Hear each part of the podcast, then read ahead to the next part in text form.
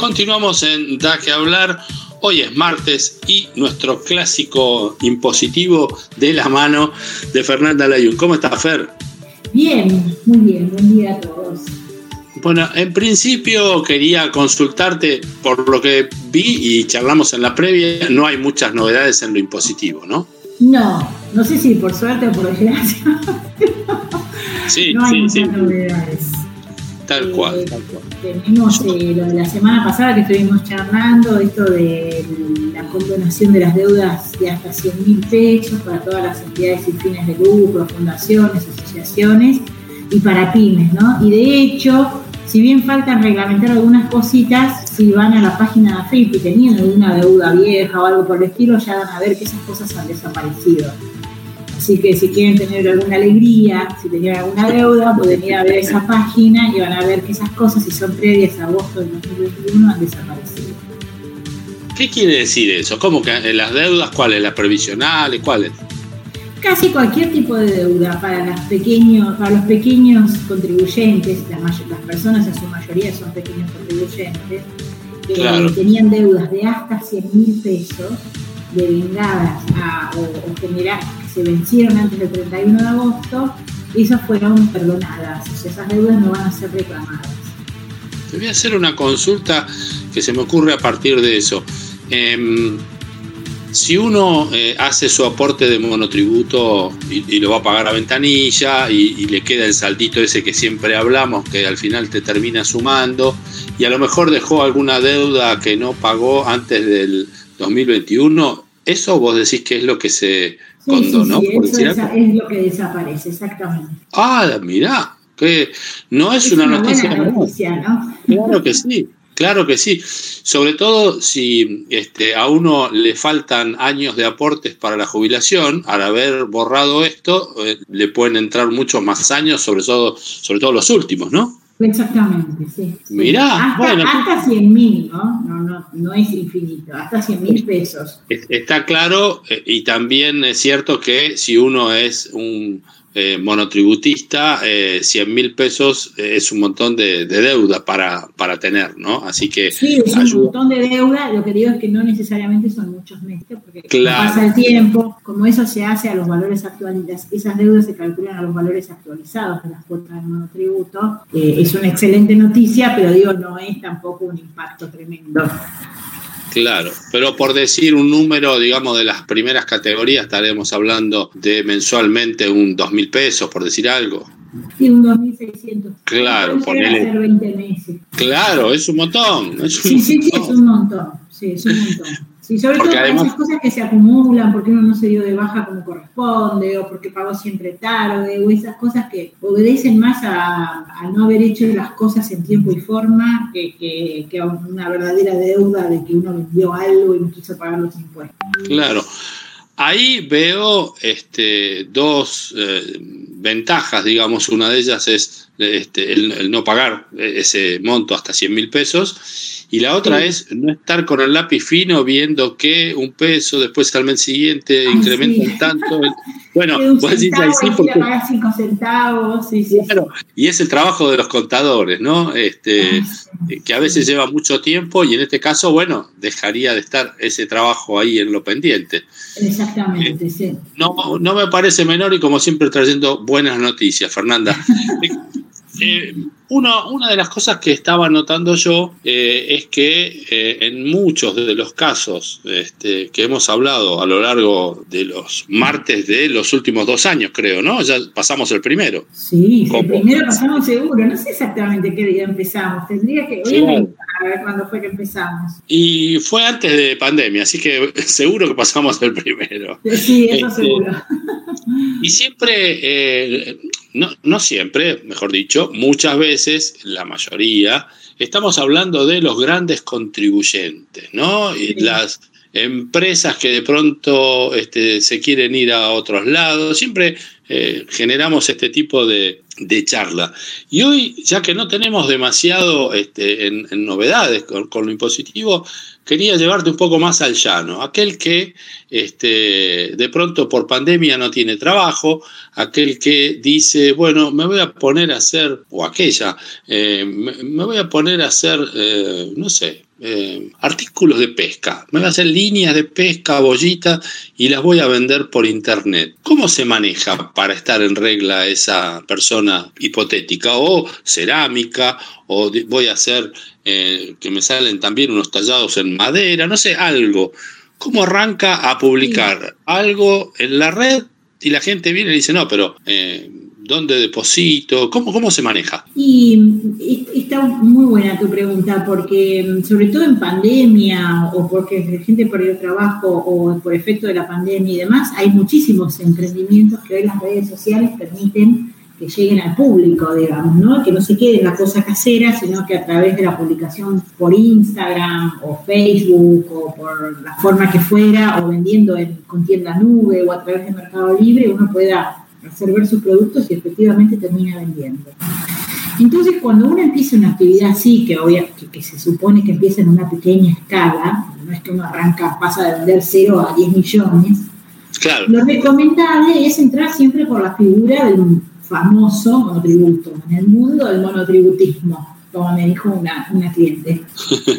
Este, y entonces, bueno, el, monotributo está pensado justamente para eso. Esa es la esencia del monotributo. Es aquel que empieza a facilitarle la vida y decir, bueno, vos te inscribís en el monotributo. Hay la primera pregunta que tenés que hacerte es si vas a vender bienes o vas a prestar servicios, ¿no? Porque, qué sé yo, prestar servicios podría ser alguien que empieza una actividad de cosmetología. Bien.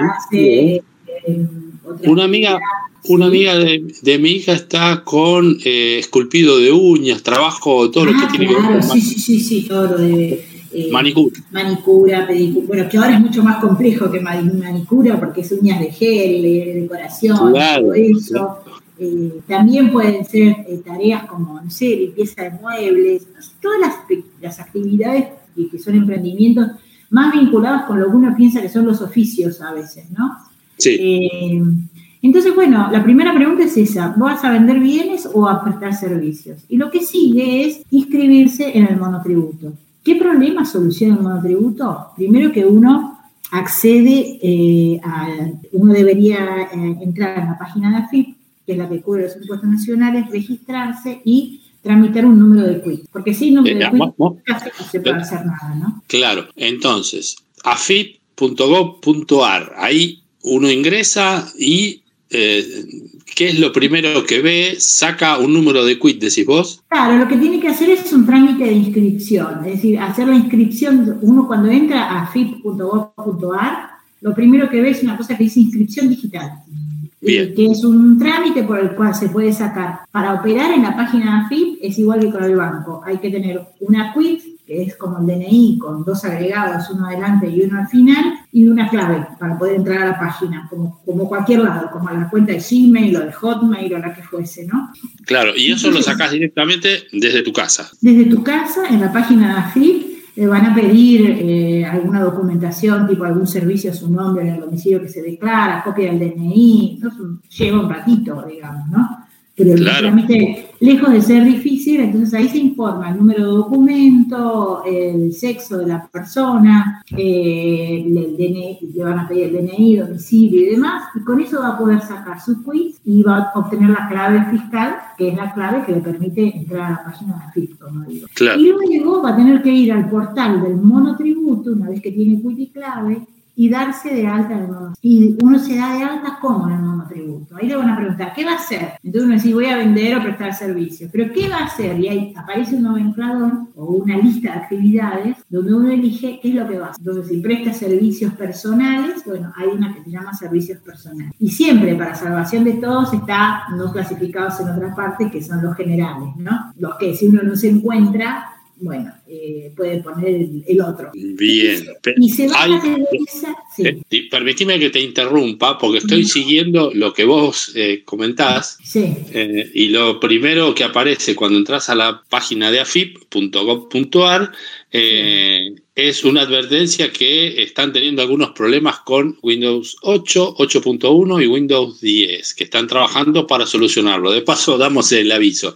Lo próximo es... Ah, sí, hay que tener paciencia porque la página suele colgarse según la fecha de vencimiento o algo, como que a veces colapsan. Entonces eso puede pasar. El segundo, digamos, el segundo paso, una vez que uno ingresa ahí, es entrar en trámites, que es la segunda solapa arriba de todo.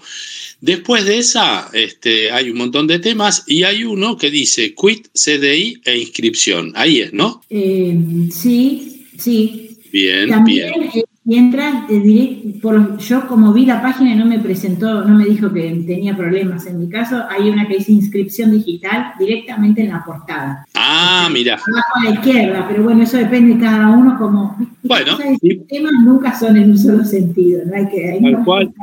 Y ya dimos las dos opciones, ¿no? Exacto, exacto. Entonces ahí es entrar y empezar. Lo primero que pide es número de documento, sexo, y después va a seguir con el pedido de información. Perfecto. Una vez que tenemos nuestro número de quit, no va, nos cambiamos de página y nos vamos a... Volvemos a entrar a la página de AFIP, a la página principal, digamos, y ahí hay que ingresar con quit y clave.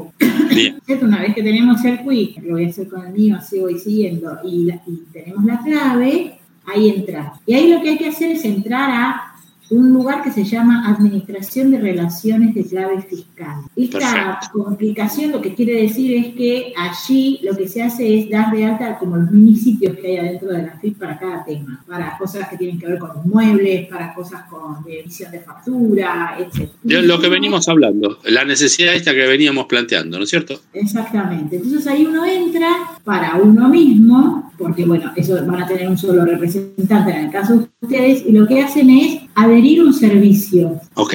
Y lo que buscan dentro de la, barrita gris que dice AFIP es buscar un servicio, pero espera que te digo cuál es, que es eh, eh, eh, dentro de los servicios, ay, qué largo que es esto, servicios interactivos, okay. hay uno que se llama monotributo solo, porque hay varios, monotributo esto, monotributo exclusión, monotributo recategorización, monotributo qué sé yo. Hay algo que se llama monotributo, que abajo dice adhesión y o empadronamiento al monotributo, modificación de datos e ingreso de claves de confirmación. Entonces uno tiene que entrar ahí y le da confirmar. Esto lo que hace es permitirle el acceso a la persona que recién tramitó, tramitó la clave a la parte del monotributo de AFI. Perfecto. Le da el ok, hay que volver a salir, esperar un poquito y volver a entrar. Entonces, cuando uno entre, va a encontrar en la página principal de Quit y Clave, va a encontrar un cuadradito del monotributo. Bien, ¿estás haciendo este paso? Sí, estoy haciendo los pasos. Bueno, yo ya lo tenía dado de alta, pero este, allí entramos a monotributo y ahí lo que uno debe hacer es empadronarse y seguir los pasos. De hecho, no lo puedo hacer porque yo ya lo tengo no, hecho. porque ya estás, claramente. pero ya, pero ya está muy amigable esto de... veo, lo veo, lo veo, eh, sí. Allí va, le va a pedir, va a tener que elegir la actividad, estimar un monto, el monto que va a facturar, estimar, o estimar cualquiera, o estimar, qué sé yo, lo mínimo que va a facturar. Hoy la, categoría mínima permite facturar, eh, 30 mil pesos por mes. ¿Y, te, acordás más o menos cuánto te cobrarían, eh, digamos, todos los meses por ser monotributista en esa categoría? En la mínima, Aproximado. 2.600 pesos. ¿2.600 dijiste? 2.600 pesos. Claro, casi el 10%, ¿no? De lo que vas a facturar, ¿o me equivoco? Menos, menos, menos. Es, Un poquito menos. Son 30 mil pesos por mes. Sí, es el 9, eh, llega al 7% de mínima. Claro, por eso, por eso mucho emprendedor he escuchado que reniega con eso, porque claro, en esa ganancia es significativa la retención. Bueno, pero es la manera de estar en blanco. A partir de ahí... Sí, lo que hay que pensar es que esto te da, em, te hace genera aportes jubilatorios, o sea que ya son Eso años te iba a de decir. trabajo que son Claro. de jubilación, ¿no? Eso es súper importante. Uno ya empieza a trabajar para el futuro. Exactamente. Y después da acceso a una obra social, que este es el gran problema que tiene el monotributo, que pensemos que son 1.408 pesos de aporte a la obra social. Y aquí es el gran problema de los monotributistas que van a las obras sociales y ninguna obra social lo quiere tomar. ¿Por qué? Porque aportan 1.400 pesos. Entonces, eh, eh, hay un proyecto que leí yo que está dando vueltas por ahí de quitarle el componente de obra social al monotributo. En la práctica lo que se encuentra es que son en general solamente las obras sociales sindicales, los aceptan y los maltratan de una forma increíble, porque no les dan los servicios, les niegan, eh, usan todos los, los vericuetos que se te ocurran para negarles la efectiva prestación, idéntico a lo que hacen con el personal doméstico, el personal de casas particulares. El, Claro. el aporte que se hace por el personal de casa particular también tiene un componente de obra social que también es bajísimo. Y entonces, de nuevo, estas personas terminan en obras sociales sindicales como la del personal de maestranza o la obra social de empleados de comercio. Espero que no me vengan a atacar de esto que digo. Pero lo que ocurre es que en la práctica casi les dan un servicio que tiende a cero. Perfecto. Eh, porque les dan miles de excusas, lo cual por un lado es comprensible por lo poco. Ahora yo me pregunto que si una obra social sindical no está para cubrir estas cosas, ¿quién está? ¿no? Eh, eh, tienen respuestas de todo tipo y color, por ejemplo, que los mandan a los hospitales públicos con credencial para, para atender si no los, no los quieren atender en las oficinas o en las sedes de las obras sociales sindicales. No estaba tanto. Parece un buen aporte que lo digas. Mm, es una pelea eh, larga y digo, eh, no, no me parece justo para quienes este, como que caen obligadamente a este sistema. Y después, por otro lado, como dan en general mal servicio a las obras sociales sindicales, cuando los de altos sueldos se quieren ir, ellos ponen el grito en el cielo y quisieran que nadie tuviera la opción de salir de la obra social sindical que le toca, aunque sea de, de- a dos kilómetros de distancia. Entonces, la verdad es que es una posición bastante perjudicial para el sistema. Ahora bien, lo que hay que tener en cuenta es que uno se inscribe en un monotributo, entonces hace estos pasos que dijimos recién, se inscribe, elige. Si después termina facturando más de lo que estimó, no hay que preocuparse, porque dos veces por año hay una recategorización que tiene como objetivo leer lo que uno hizo los últimos 12 meses y recategorizar para el futuro. Y no está mal que uno se pase de lo que prometió, de lo que estimó, mientras no se pase del máximo del monotributo para su actividad. ¿Qué actividad? Venta o servicios. ¿Por qué? Porque la, ve- la reventa o la venta de cosas muebles tiene un máximo de mm, facturación anual de 3.700.000. En cambio, los servicios tienen un máximo de 2.600.000. Y eso sí hay que tenerlo en cuenta. Nunca pasarse los 2.600.000 o los 3.700.000 porque si no uno va a parar al régimen general, que es carísimo en relación a esto. Claro. Eh, ¿Y cómo se controlan estos 2.600.000 o los 3.700.000? Leyendo la facturación o sumando la facturación de los últimos 12 meses. Del día que yo lo estoy mirando, tengo que hacer 12 meses para atrás. Pero es día a día, no es corte a fin de mes, es día a día. Entonces yo tengo que llevar una planillita y anotando las facturas que hago y sumar siempre los últimos 12 meses a partir del día en el que estoy pagado. Y nunca me puedo pasar de los 2.600 o los 3.700. Perdón, ¿me puedo pasar? Sí. Consecuencias con- graves y caras. Entonces mejor no pasarse, excepto que uno diga, no, bueno, no aguanto más dentro de este régimen, ¿no? Claro, claro, claro. Bueno, muy interesante la columna de hoy, Fernanda. Sí, que hay Y- una cosa más que no, no quiero dejar de decir para no generar Dale, sí, confusión. por supuesto, por supuesto. Ojo, que esto cubre impuestos nacionales. Esto cubre, el monotributo cubre nuestra relación con la AFIP. ¿Qué recauda la AFIP? El impuesto a las ganancias, el impuesto al valor agregado y algunos otros impuestos que no afectan de forma directa a, a esto que estamos hablando. Ahora, está el otro gran impuesto, que ¿cuál es? El impuesto sobre los ingresos brutos. Que Claro. encanta las provincias y, y- y esto no está cubierto en el monotributo. Algunas provincias, como la de Buenos Aires, tienen un sistema de monotributo unificado, donde ¿qué hacen? Ellos suman al valor del monotributo la cuota de, in- de impuesto sobre los ingresos brutos y se paga todo junto por débito bancario, lo cual está buenísimo. En general es más barato que ir a liquidarlo en forma directa infinitamente más sencillo, porque no hay que hacer una declaración jurada, ni anual, ni nada por el estilo, pero sirve ese sistema del monotributo unificado para los que pagan impuestos solamente en una provincia. Por ejemplo, si yo estoy en la provincia de Buenos Aires y me dedico a este proyecto de uñas esculpidas que decíamos, o vendo artículos de madera eh, por Instagram y los vendo solo en la provincia de Buenos Aires, me podría sumar al monotributo, con monotributo integrado de ingresos brutos. Ahora, si yo después empiezo, que una parte la vendo en provincia, otra parte la vendo en capital, otra parte la vendo en Córdoba y demás, ya no es posible incorporar el impuesto sobre los ingresos brutos. Pero, digo, eh, hay que tener en cuenta cuando uno se inscribe en el monotributo que falta la plata de ingresos brutos. Y los fiscos son automáticos en la, detección de esto, porque detectan a alguien que está en monotributo y no está en ingresos brutos y le van a mandar la cartita para preguntarle por qué. Claro, claro. Y que hay que tenerlo en cuenta. Perfecto, perfecto. Ahora sí, eh, si acaso tiene alguien alguna duda, ¿dónde se dirige, Con todo gusto nos pueden contactar en Instagram, en arroba LFS tax, como impuestos en inglés. Y allí pueden plantearnos las preguntas o las consultas o escribirnos algo y lo tratamos en la columna del martes de la semana que viene con todo gusto. Perfecto, perfecto. Hasta la semana que viene entonces, Fernanda. Muy bien, hasta la próxima.